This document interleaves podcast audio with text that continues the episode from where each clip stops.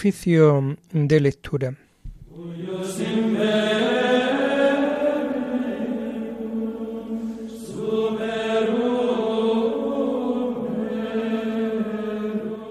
Comenzamos el oficio de lectura de este miércoles 2 de noviembre del año 2022, en donde estamos haciendo conmemoración de todos los fieles difuntos.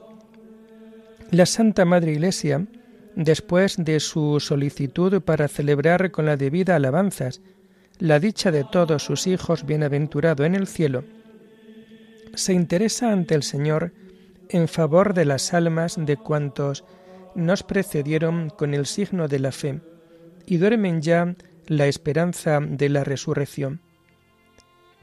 Y por todos los difuntos desde el principio del mundo, cuya fe sólo Dios conoce, para que, purificados de toda mancha de pecado y asociados a los ciudadanos celestes, puedan gozar de la visión de la felicidad eterna.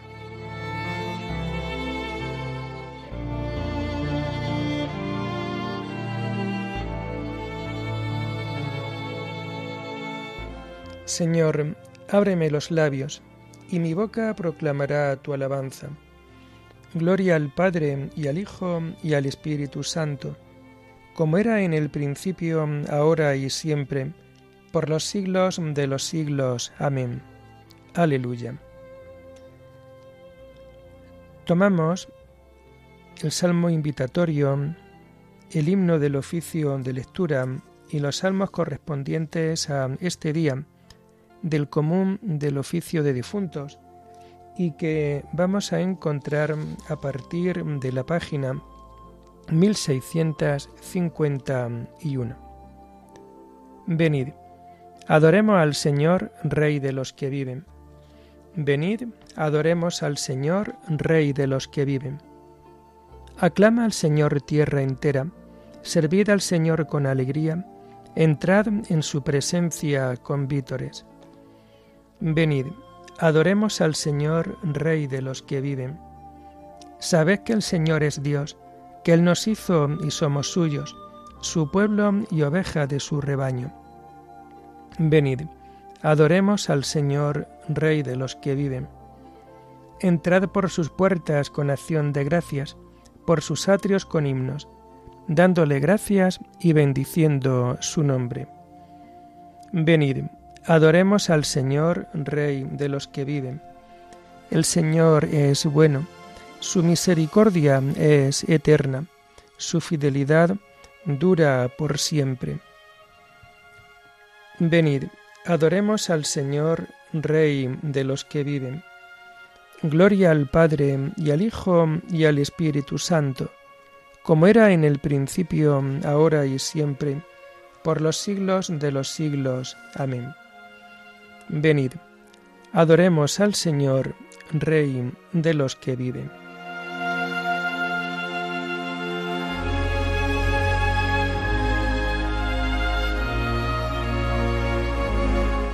Hacemos el himno primero del oficio de lectura. ¿Cuándo, Señor, tendré el gozo de verte? ¿Por qué para el encuentro deseado tengo que soportar desconsolado el trágico abandono de la muerte. Padre mío, ¿me has abandonado? Encomiendo mi espíritu en tus manos. Los dolores de muerte sobrehumanos dan a luz el vivir tan esperado. Se acabaron la lucha y el camino, y dejando el vestido corruptible, revistióme mi Dios de incorruptible. A la noche del tiempo sobrevino el día del Señor, vida indecible, aun siendo mía, es ya vivir divino. Amén.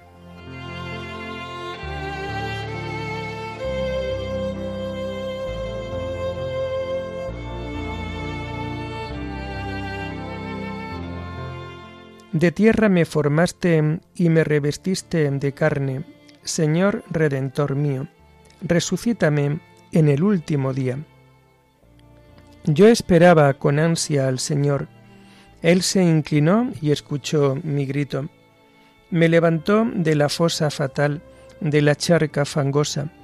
afianzó mis pies sobre roca y aseguró mis pasos.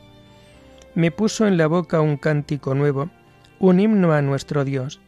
Muchos al verlo quedaron sobrecogidos y confiaron en el Señor.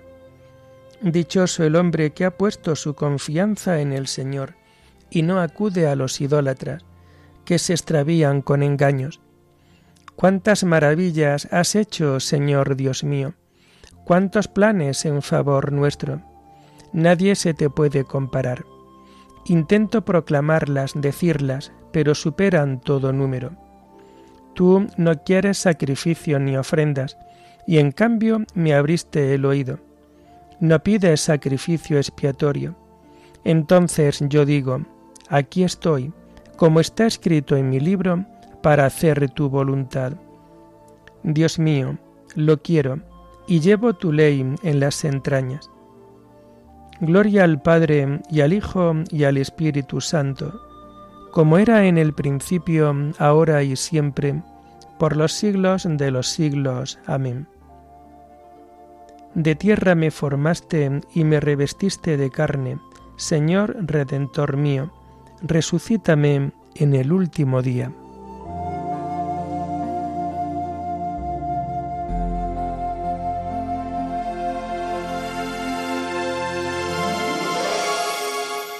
Señor, dígnate librarme, date prisa en socorrerme. He proclamado tu salvación ante la gran asamblea. No he cerrado los labios, Señor, tú lo sabes. No me he guardado en el pecho tu defensa, he contado tu fidelidad y tu salvación. No he negado tu misericordia y tu lealtad ante la gran asamblea. Tú, Señor, no me cierres tus entrañas, que tu misericordia y tu lealtad me guarden siempre, porque me cercan desgracias sin cuento. Se me echan encima mis culpas, y no puedo huir. Son más que los pelos de mi cabeza, y me falta el valor. Señor, dígnate librarme. Señor, date prisa en socorrerme. Alégrense y gocen contigo todos los que te buscan. Digan siempre, Grande es el Señor, los que desean tu salvación. Yo soy pobre y desgraciado, pero el Señor se cuida de mí. Tú eres mi auxilio y mi liberación. Dios mío, no tardes. Gloria al Padre y al Hijo y al Espíritu Santo, como era en el principio, ahora y siempre, por los siglos de los siglos. Amén. Señor, dígnate librarme, date prisa en socorrerme.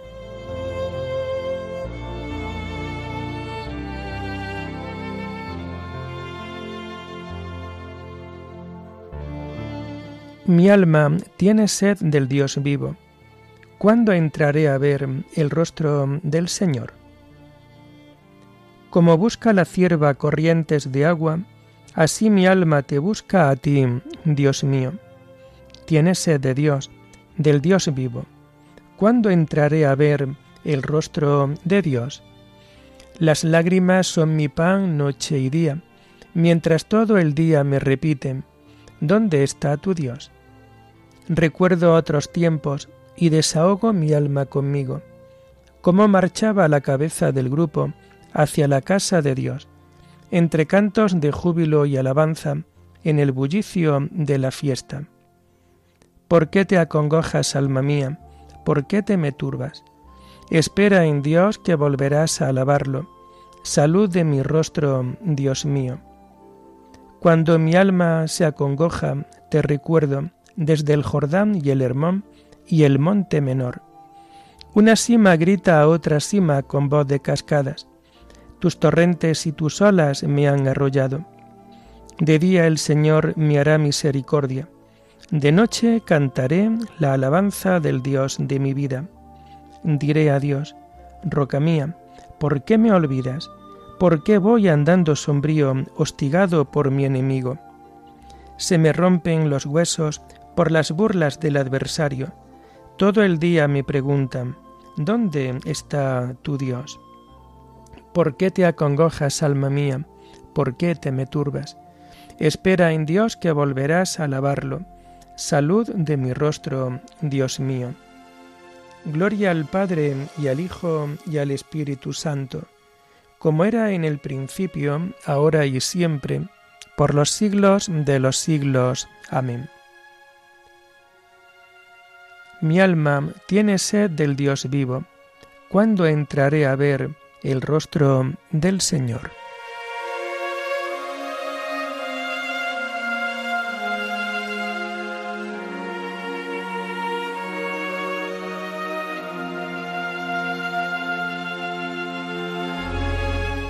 Grande es tu ternura, Señor, con tu palabra dame vida.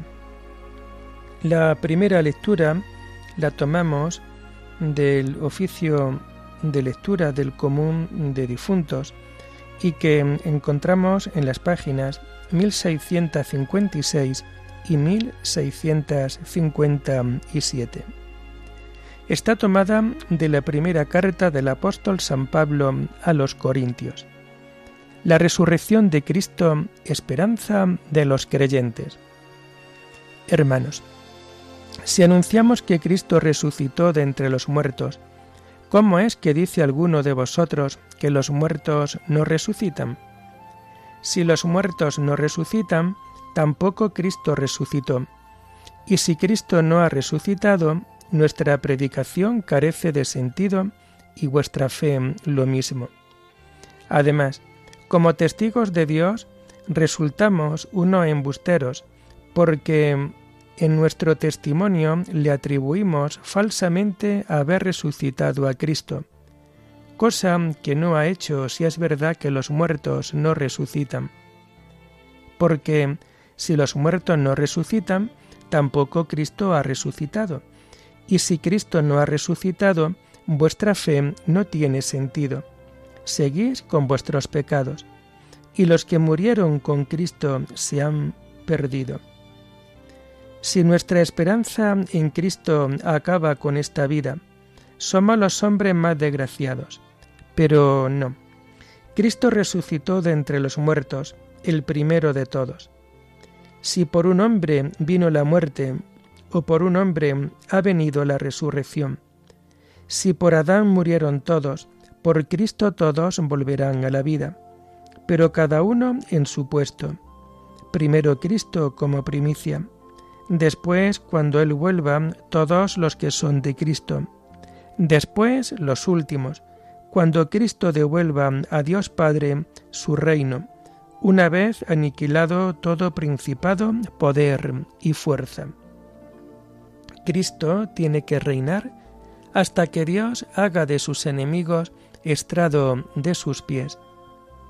El único, el último enemigo aniquilado será la muerte, porque Dios ha sometido todo bajo sus pies.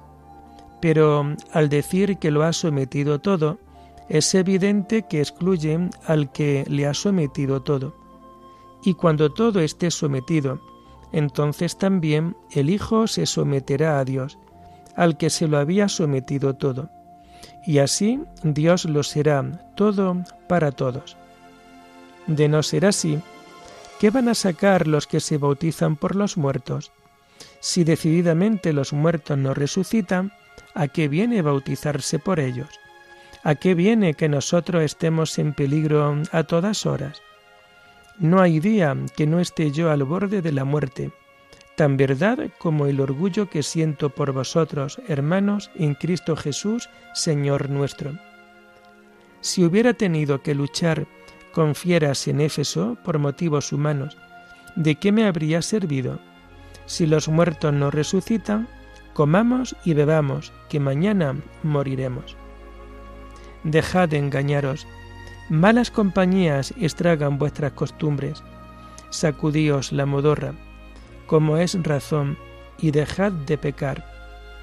Ignorancia de Dios es los ignorancia de Dios es lo que algunos tienen. Os lo digo para vuestra vergüenza.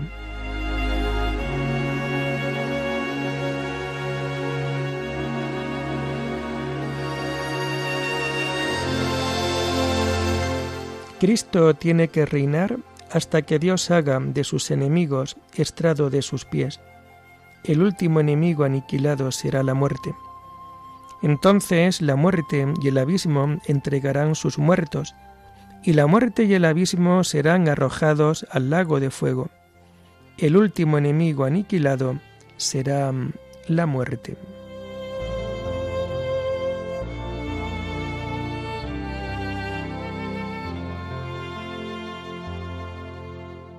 La segunda lectura la tomamos propia del día 2 de noviembre, conmemoración de todos los fieles difuntos, y que vamos a encontrar a partir de la página 1345.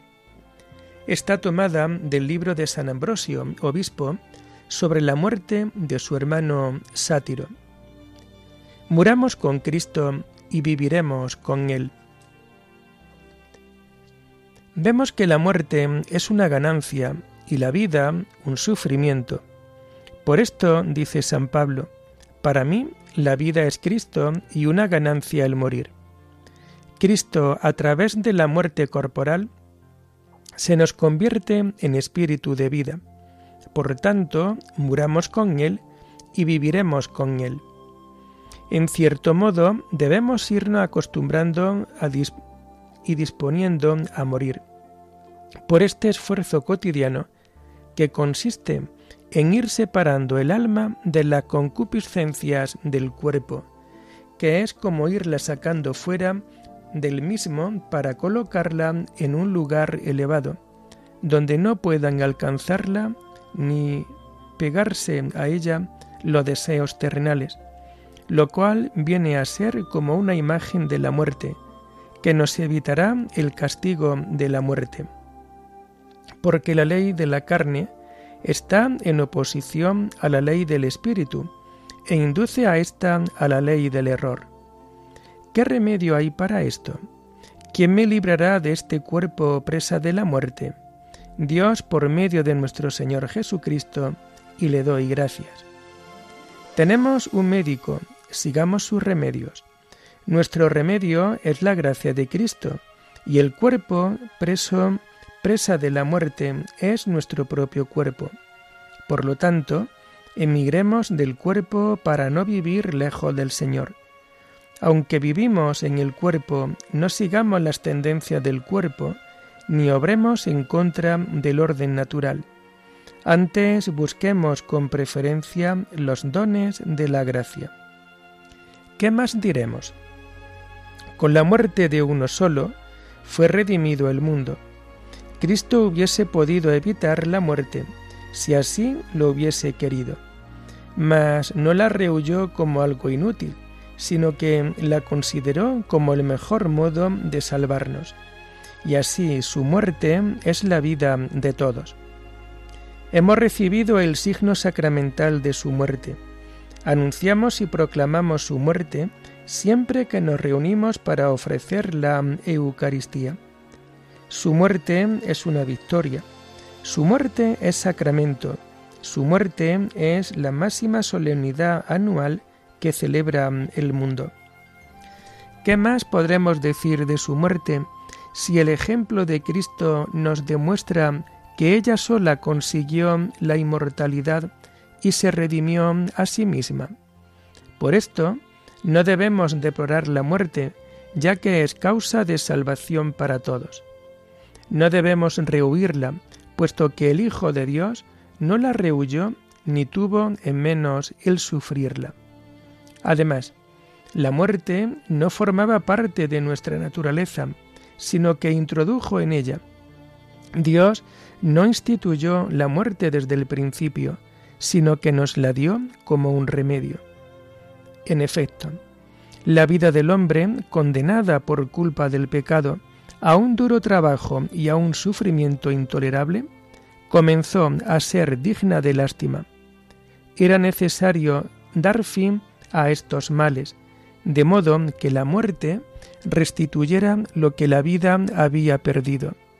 La inmortalidad, en efecto, es más una carga que un bien, si no entra en juego la gracia. Nuestro espíritu aspira a abandonar las sinuosidades de esta vida y los enredos del cuerpo terrenal, y llegar a aquella asamblea celestial a la que sólo llegan los santos, para cantar a Dios aquella alabanza que, como nos dice la Escritura, le cantan al son de la cítara. Grandes y maravillosas son tus obras, Señor, Dios omnipotente. Justos y verdaderos tus caminos, oh Rey de los siglos. ¿Quién no temerá, Señor, y glorificará tu nombre? Porque tú solo eres santo, porque vendrán todas las naciones y se postrarán en tu acatamiento, y también para contemplar Jesús tu boda mística, cuando la esposa, en medio de la aclamación de todos, será transportada de la tierra al cielo. A ti acude todo mortal, libre ya de la atadura de este mundo y unida al Espíritu. Este deseo expresaba con especial vehemencia el salmista cuando decía, Una cosa pido al Señor, eso buscaré, habitar en la casa del Señor por los días de mi vida y gozar de la dulzura del Señor.